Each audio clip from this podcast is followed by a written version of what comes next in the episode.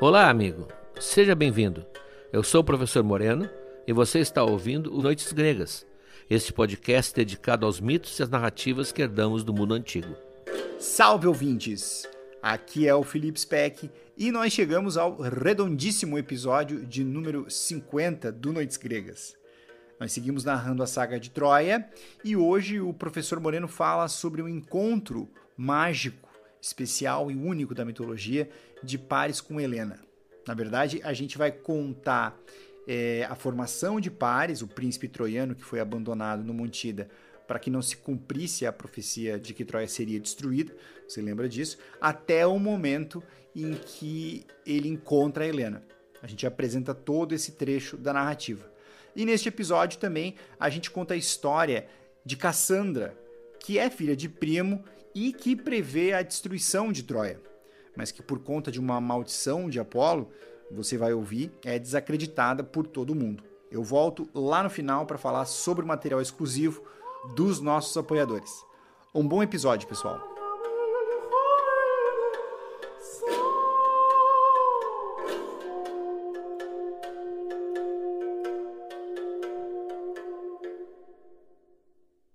Como estopim da Guerra de Troia foi a paixão de Paris por Helena, nós vamos dedicar o episódio de hoje à infância e à evolução de Paris como personagem. Assim como outras figuras da mitologia, ele teve um nascimento amaldiçoado amaldiçoado por uma profecia. Primo, o rei de Troia, e Écuba, a rainha de Troia, esperavam mais um filho quando, bem próximo ao parto, Écuba tem um sonho que a deixou apavorada, um pesadelo. Ela sonhou que estava dando à luz uma tocha incandescente que saía do seu ventre e ela, evidentemente, relacionou isso com o nascimento que estava próximo. Eles chamam os adivinhos de plantão, e o mais influente de todos, Ésaco, interpreta aquilo como um aviso sinistro. Essa criança que vai nascer vai trazer a destruição de Troia. Quando ela tiver 30 anos, mais ou menos, Troia estará no chão, destruída para sempre. O conselho que ele dá é muito simples: livrem-se dessa criança assim que ela nasce. Bom, é evidente que tanto o primo quanto o Écuba ficam desesperados, eles não têm a coragem de fazer isso com a criança que vai nascer, mas se trata de um interesse de Estado, digamos assim. E primo tem o dever de tratar disso da maneira como o adivinho falou.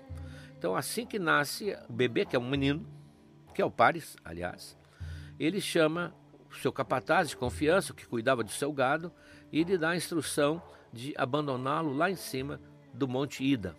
O Monte Ida é uma bela montanha que até hoje está lá, evidente, e que dominava do seu alto a cidade de Troia.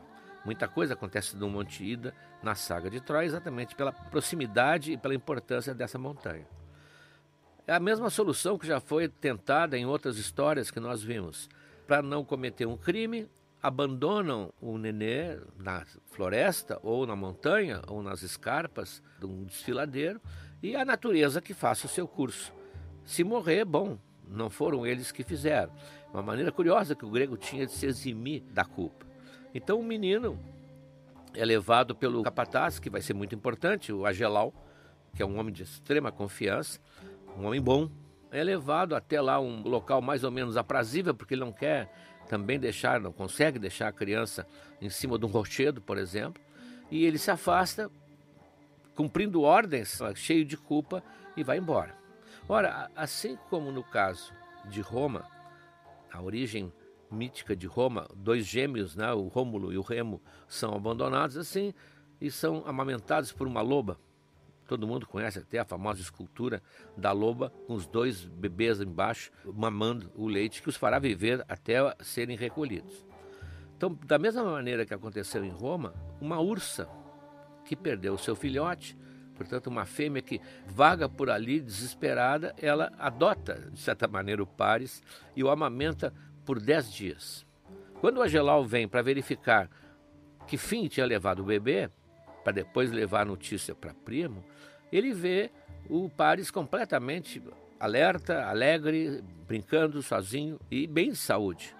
E aí ele, obviamente, não resiste àquela criança, uma bela criança, ele é muito bonito, ele abraça o nenê e o leva para sua casa e vai criá-lo como filho.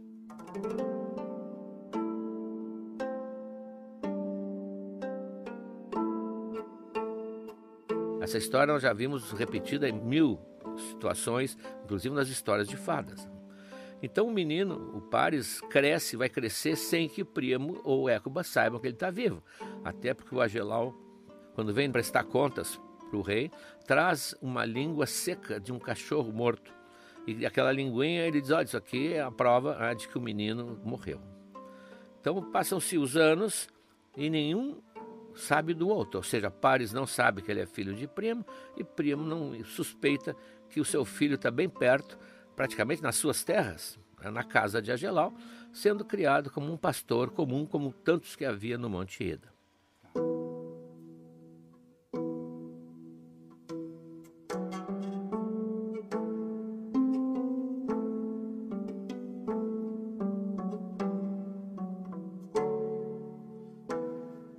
Essa história foi narrada por muitas fontes, sempre houve uma discussão sobre o nome do nosso herói.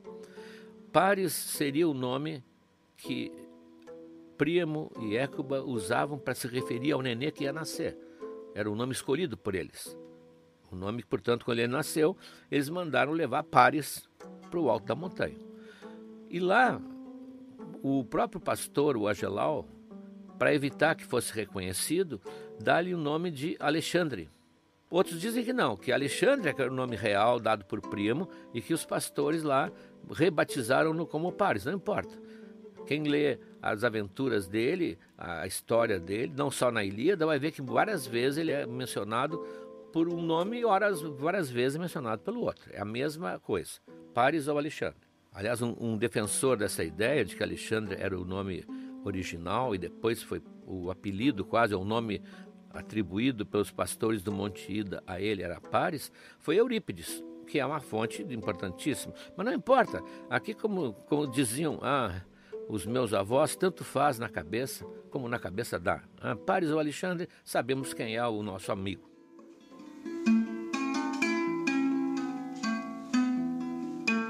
Bom, ele cresce uma vida simples, saudável de pastor, com uma forma física esplendorosa, ele corre, como os outros pastores, quase que o dia inteiro atrás das suas ovelhas, do seu rebanho. Ele dorme muitas vezes ao ar livre, só tendo como cobertor as estrelas, como diziam. E ele vai se tornando, então, um jovem forte, atlético, um porte imponente e uma aparência que não nega a sua linhagem. Isso, segundo os gregos, o fato de ele ser filho de um rei mostra, isso aparece nas suas feições, nos seus gestos, na sua inteligência, quer dizer, ele teria uma marca que diria que ele não é um plebeu, quando naquele tempo se acreditava né, que isso aparecia no rosto das pessoas. Então ele passa a ser um jovem belíssimo, belíssimo e com uma ligação à natureza que um jovem que se fosse da corte não teria.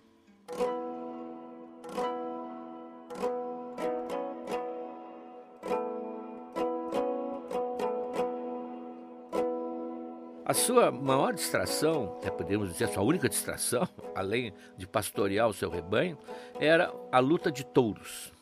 Naquela região se prezava a luta de touros, como depois na Espanha temos a touradas, como em Creta tínhamos também aquelas danças de enfrentamento dos touros. Eles punham touros para brigar não uma briga mortal, mas para ver quem vencia o outro. Como uma época no Brasil houve a famosa rinha de galos, né?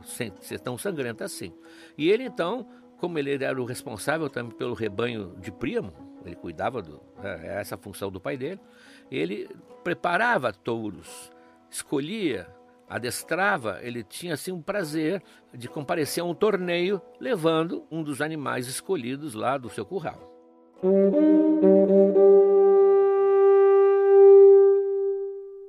Entre esses animais, um começa a se destacar muito. As vitórias dele são sucessivas, todo mundo respeita o famoso touro que Pares traz de vez em quando. E ele ah, já considera aquele animal quase invencível. Evidente que não é dele, mas ele, ah, ele é, é o tratador, digamos assim, é o treinador, é o coach desse touro. Ele fica tão orgulhoso desse animal e orgulhoso dos resultados do seu trabalho que ele chega organizar ele próprio um torneio para descobrir qual era o melhor touro da região, qual era o melhor touro da Frígia. Um parêntese necessário. Frígia era a região dentro da qual ficava a Troia. Então, Paris é um príncipe frígio. Assim como temos o brasileiro, o português, o indonésio, todos esses gentílicos, adjetivos que dizem de onde vem, ele seria frígio. Por isso que ele usava aquele barretinho que os Smurfs copiaram depois, ah, aquele barretinho com a ponta curva, e que a França usa muito, inclusive, está nos emblemas da Revolução Francesa, ah, aquele barretinho vermelho. Ele sempre vai ser representado pela pintura ocidental, evidente por causa disso, com aquele barretinho na cabeça. É como se ele fosse um humano da raça dos Smurfs. Barrete frígio é o nome até hoje.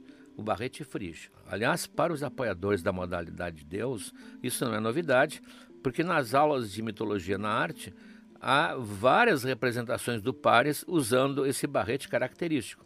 E o Felipe aqui ao meu lado lembra que agora na Olimpíada de 2024, que vai ser na França, o mascote escolhido, o símbolo escolhido foi o barretinho frígio, exatamente porque a França sempre usou nas suas imagens revolucionárias da 1789. Então o, o torneio iria escolher o melhor dos touros da Frígia. E ele estava confiante no seu candidato, promete para o vencedor uma coroa de oliveira, que eram né, os símbolos da vitória, mas toda entrelaçada de um fio de ouro. Portanto, ia ser um, um símbolo, um troféu para guardar realmente para sempre. Claro que todos os demais acham, os competidores, que não vai ter chance de vencer aquele touro invencível de Paris. Mas Ares, o deus da guerra, sempre competitivo como ele era, resolve entrar no, no, no torneio. Só que ele se transforma num touro. Evidentemente que é um touro invencível, porque além de ser um touro divino, tem a inteligência humana ali dentro. É, ele pensa como Ares. E realmente ele passeia, atropela o, o, coitado do touro de Pares, e o Pares, então, numa demonstração de absoluto fair play, né, de honestidade, ele dá o troféu para aquele touro estranho. Ele, ele que era o juiz, ao mesmo tempo o organizador, o patrocinador, ele não teve hesitação em admitir que o outro touro era muito melhor. É, por isso ele entrou no radar de Zeus, como uma pessoa extremamente rigorosa, honesta. E quando ele escolheu alguém para ser árbitro das três deusas, como nós vimos no episódio Pomo da Discórdia, ele lembrou de Paris. Essa seria uma das explicações por que Zeus foi lembrar lá daquele pastorzinho lá no Monte Ida. Evidente que na nossa versão também, o Zeus estava planejando uma forma de criar um conflito entre Troia e a Grécia, já que para nós a guerra de Troia é toda uma construção da cabeça de Zeus, que é um grande autor ah, de roteiro.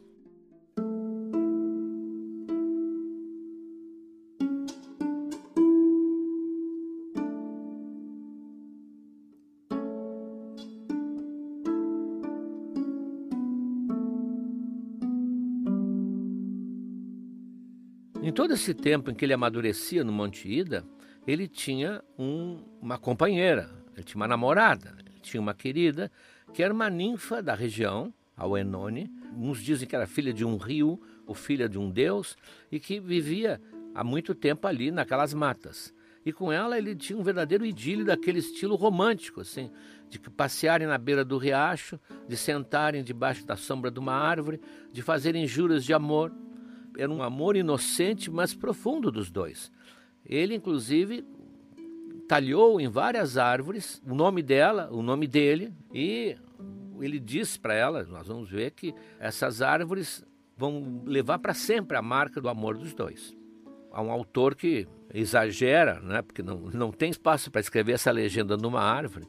Ele teria escrito numa árvore maior assim, aspas, quando pares puder respirar longe do Enone, esse rio vai inverter seu curso e sua água vai correr para a nascente.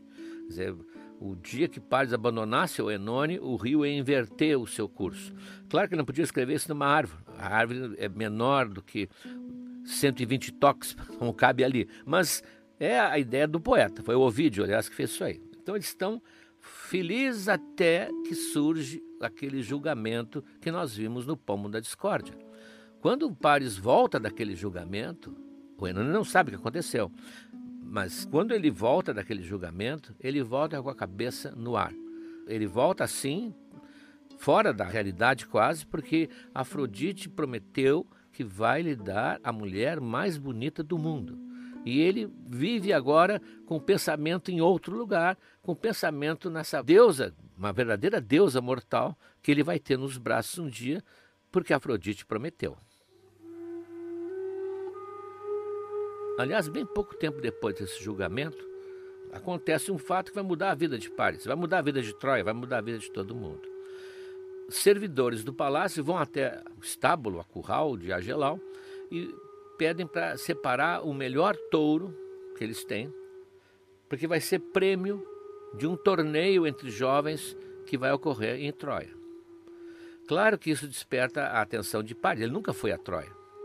Ele lá de cima do Monte Ida, ele enxerga as muralhas, ele enxerga até um pouco o interior das muralhas, mas ele nunca foi à cidade porque o pai adotivo dele não queria. Ele tem medo que ele seja reconhecido até pelas feições dele, talvez se pareçam muito com algum parente de primo. Então ele sempre viveu isolado. Mas ele faz questão, eu vou levar o touro que eles pedem e talvez eu consiga vencer esse torneio. Porque se eu vencer o torneio e o prêmio é o touro, esse touro finalmente vai ser meu.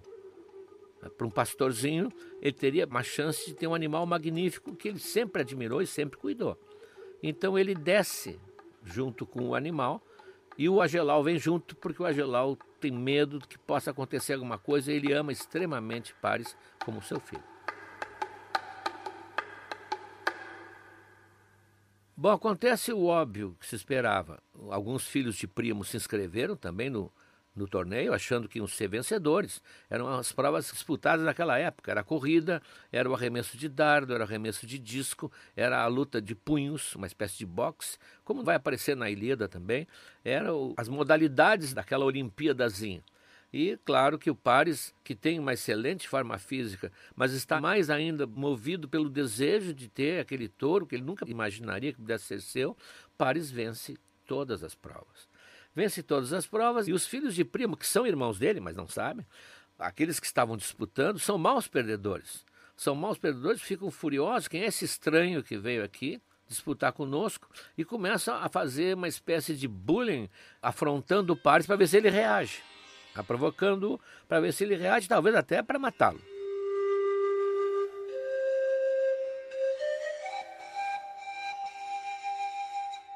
Bom, quem está vendo o desenrolar desse drama é o Agelau, que está vendo que estão realmente preparando um pretexto para que de repente surjam espadas ou lâminas e o seu filho adotivo, que ele gosta, vai ser morto ali. Então ele não tem como intervir, ele é um servo apenas, né? ele não tem voz, ele não é um nobre. Ele se atira aos pés de primo. Se atira aos pés de primo chorando e diz: Não permita, rei, não permita que isso aconteça, ele é o teu filho. Ele é aquele bebê que eu deveria ter abandonado e não abandonei.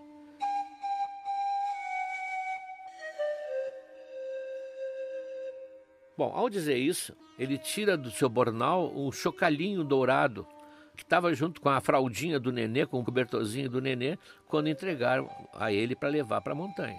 Ele mostra o chocalhinho e Écuba também começa a chorar, Primo começa a chorar, porque eles tinham se arrependido amargamente alguns dias depois daquela ordem sinistra que eles tinham dado. Eles tinham passado todo esse tempo lamentando a sua covardia de ter acreditado num oráculo que mandava matar o próprio filho. E o seu filho está de volta, é um belo rapaz, a Écuba se abraça nele, Primo se abraça nele. Os próprios irmãos uh, que tinham perdido, bom, perderam por um irmão, portanto, né, já também se reconciliam e Paris passa a fazer parte da corte mais rica do Oriente naquela época.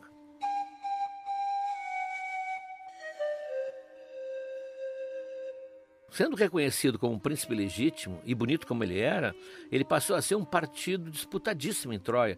E ele que estava acostumado àquela vida sossegada da montanha, ele fica fascinado por aquela vida colorida da corte e belas jovens disputando em volta e ele vai pouco a pouco se afastando, é claro, da sua vida lá na sua cabana, lá na montanha, lá no Monte Ida e, evidentemente, afastando-se de Uenone.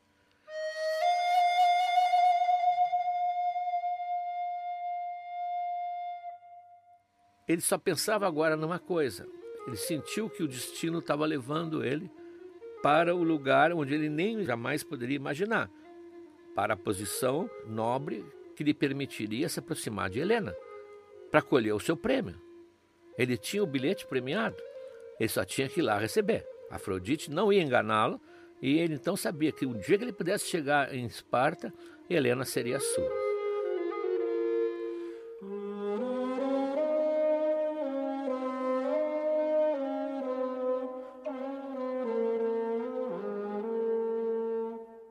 Ele faz parte agora da Assembleia e dos negócios que se tratam, ele vê uma chance única quando eles discutem o problema de Hesíone. Hesíone, ela já apareceu aqui numa pequena cena quando Hércules a liberta, quando Hércules passa por Troia muito antes de Primo e a liberta de um monstro, parecido com aquela cena de Andrômaca também, né, que nós vimos. Liberta de um monstro e Laomedonte, que era o pai, o rei na época, tinha prometido que ela seria dada em casamento a quem a libertasse, quem a salvasse. E Hércules, naquela ocasião, não fica com Hesíone e dá a um seu braço direito, que é o Telamon.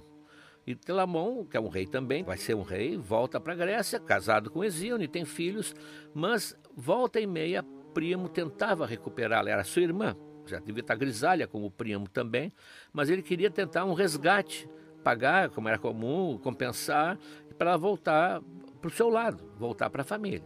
E sempre as tratativas eram infrutíferas. Então agora estão decidindo que talvez uma tentativa diplomática seguida de uma ação um pouco mais efetiva. Ou seja, se não houver uma resposta positiva, seria o caso de raptá-la. Como muitas vezes rainhas e princesas eram raptadas e como nós vamos ver, a Helena vai ser também. Então o Paris se apresenta como candidato. Ele é jovem, todo mundo está respeitando ele, ele é vigoroso e ele está disposto a abraçar essa causa e ele é autorizado. Ele pode ir a Esparta, tentar negociação e, se não fosse possível, que ele visse o que, é que ele podia fazer. Então Paris começa a preparar uma frota, uma pequena frota de navios que descerá descerá porque Troia fica no norte ah, e Esparta fica bem mais ao sul, que descerá pelo mar até chegar onde está o seu prêmio. Só que falta fazer uma coisa. Falta ele se entender com Auenone.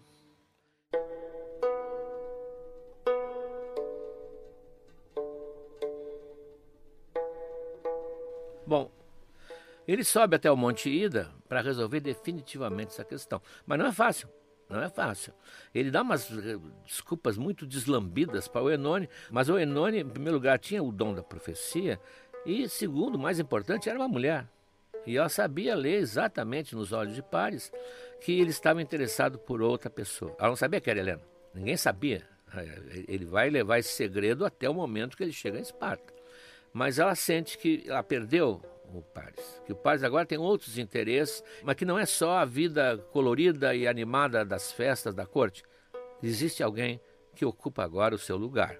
Então ela muito querida, muito meiga, facilita ainda a, a, aquele constrangimento que o pai está passando, porque é uma situação, ele está com remorso, ele tem um segredo, ele não está falando a verdade, ele só quer ir embora. Então ela facilita a, a despedida que nem sempre é assim, né? facilita a despedida e sempre amorosa, ela diz, talvez até porque ela soubesse o futuro de Troia, ela diz com palavras misturadas de, de lágrimas o seguinte: Volta para mim, se algum dia fores ferido, porque só eu poderei te salvar.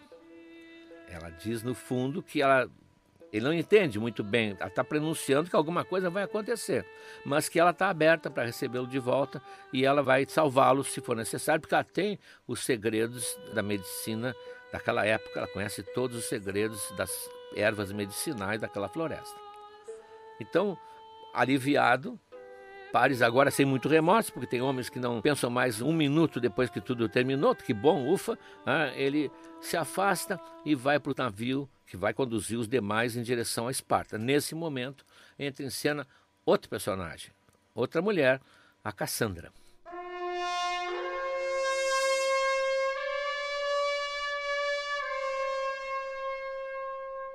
A Cassandra é irmã de Paris, é filha de primo. Primo tem ah, uma quantidade imensa de, de filhos, 30, 40, 50, ninguém conseguiu contar todos na literatura, porque ele tinha um harém. Nunca esqueçamos que Troia ficava no Oriente. Não era a Écuba que era a mãe de todos eles. Ele tinha um harém, tinha concubinas, ele tinha filhos de outras mulheres. Mas a Cassandra, ela era uma pessoa que vai aparecer muito nas nossas histórias, já foi mencionada aqui algumas vezes.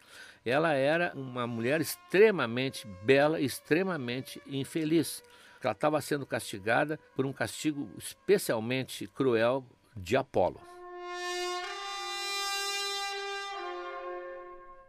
Ela era uma sacerdotisa do templo de Apolo. Apolo sempre foi o deus das adivinhações, o deus dos oráculos.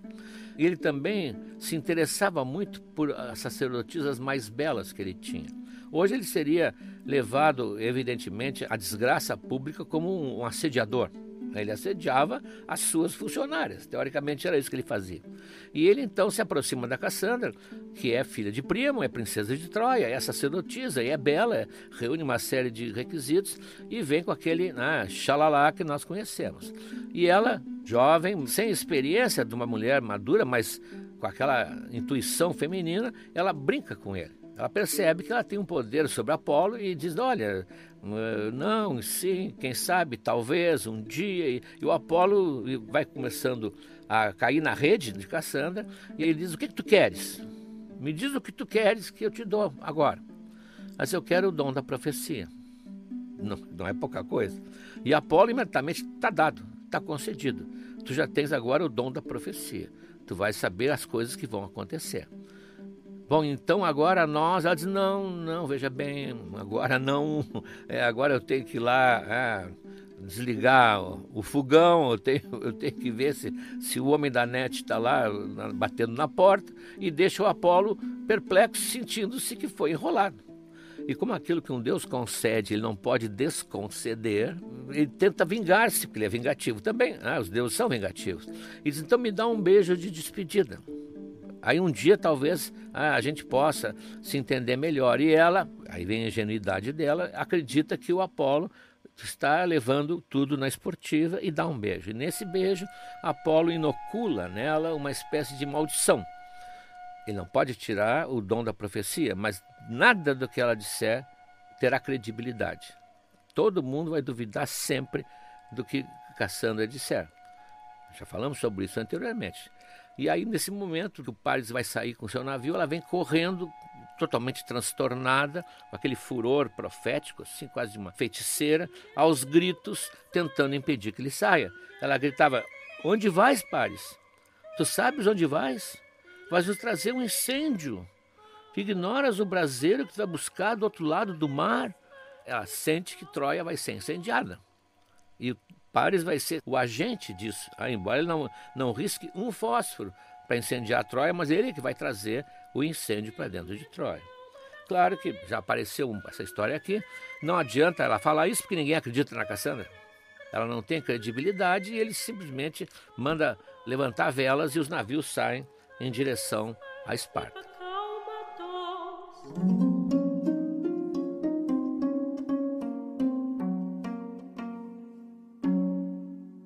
Princípio, o mar estava muito agitado e os ventos estavam violentos.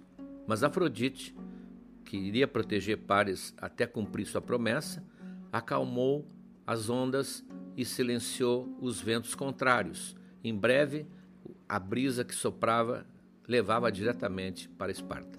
Então ele chega assim a Esparta, com as pernas tremendo, na verdade, porque ele vai ver aquela mulher que ele ama sem nunca ter visto. Ele tinha sido levado ali pela ideia de Helena, que tinha enchido seus dias desde aquele julgamento em que Afrodite lhe prometeu essa felicidade que ele nem acredita. Menelau o recebe com honras de príncipe, Menelau respeita muito primo, todo mundo respeita primo, ah, isso é uma coisa que na Ilíada e na pré-Ilíada também, e na pós-Ilíada, na parte posterior a Homero, ele sempre é lamentado quando morre, ele é elogiado, ele é sempre. Os filhos dele, ah, filho de primo, bom, então o filho de primo merece toda a nossa confiança. Então Menelau o recebe com todas as honras e toda aquela lei da hospitalidade dos gregos. A casa dele. Ah, passa a ser uh, aberta para o, o hóspede. Né? Não é é, su, é sucaça, mas é quase assim. Lembre que Zeus era o responsável por controlar a hospitalidade em toda a Grécia. Portanto, Menelau que é um homem ah, nobre, digno, de bons sentimentos, recebe Paris de braços abertos. E diz que de noite, no jantar, ele vai ser apresentado à corte, vai ser apresentado à mulher dele.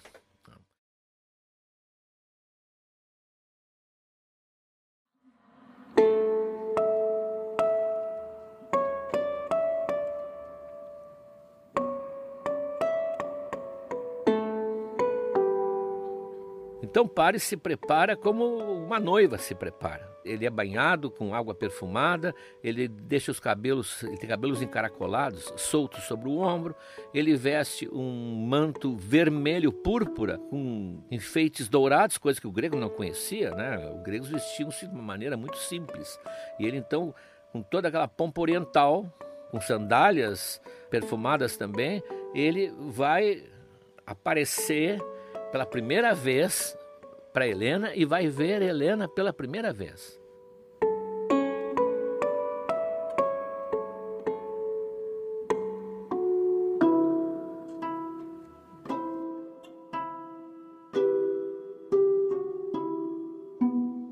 Ninguém descreveu exatamente os sentimentos envolvidos nesse momento, mas todos nós conhecemos a emoção inigualável, irrepetível, quando nos aproximamos pela primeira vez da pessoa pela qual estamos apaixonados.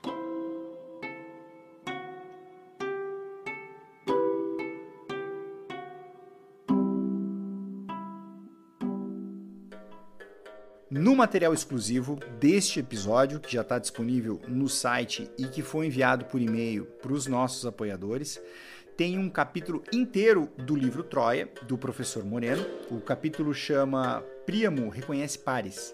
Esse capítulo começa logo depois que Paris escolhe Afrodite como a mais bela naquele julgamento das deusas. E Afrodite lhe promete o amor de Helena, né? Boa parte do capítulo aprofunda ainda mais o que foi narrado aqui no episódio, mas tem um fator interessante que é a reinterpretação de Paris sobre a profecia de Cassandra. Cassandra diz que Paris vai trazer o fogo à Troia e Paris, uh, ao ouvir essa profecia, pensa, uh, abre aspas, Cassandra tem razão, eu vou buscar além das ondas um fogo abrasador, sim, mas é de amor esse fogo que queima o meu coração. Pobre ingênuo jovem amante Paris. O PDF também tem um texto do escritor Jacques Lacarrière sobre a Cassandra, um texto fabuloso em que ele fala sobre as personagens Jocasta, Cassandra e Antígona, todas relacionadas com algum tipo de destino trágico, e das três, ele diz que a que mais lhe apraz é a Cassandra, e a justificativa é bem analítica e sensível, com alguns dilemas bem agudos, assim. Por exemplo, quando se é profeta e se é traída por um deus, pode-se ou deve-se acreditar em suas próprias visões? E por aí vai. Ele também compara as Cassandras das tragédias de Sêneca e de Ésquilo. Interessantíssimo. E tem também um trecho do Diálogo dos Deuses, do Luciano de Samosata, nosso engraçadinho aqui do Noites Gregas, que seria a conversa que Hera, Afrodite e Atena tiveram com Hermes enquanto ele os levava para o Monte Ida, lá para o julgamento de Paris. O diálogo é um espetáculo de alfinetadas. Bom, por hoje é isso. Eu espero que vocês tenham gostado do episódio. E mais uma vez eu reforço aqui: se você tiver interesse no nosso conteúdo, ou se quiser ou puder nos ajudar a manter o podcast no ar, considere apoiar lá em noitesgregas.com.br/barra apoiar é, com o seu investimento que nós conseguimos dedicar esse tempo para produzir o podcast. Como recompensa, você sabe, nossos apoiadores têm acesso a dezenas de aulas e a materiais exclusivos como este que eu acabei de citar. Tá bem? Um grande abraço, pessoal, e até a próxima!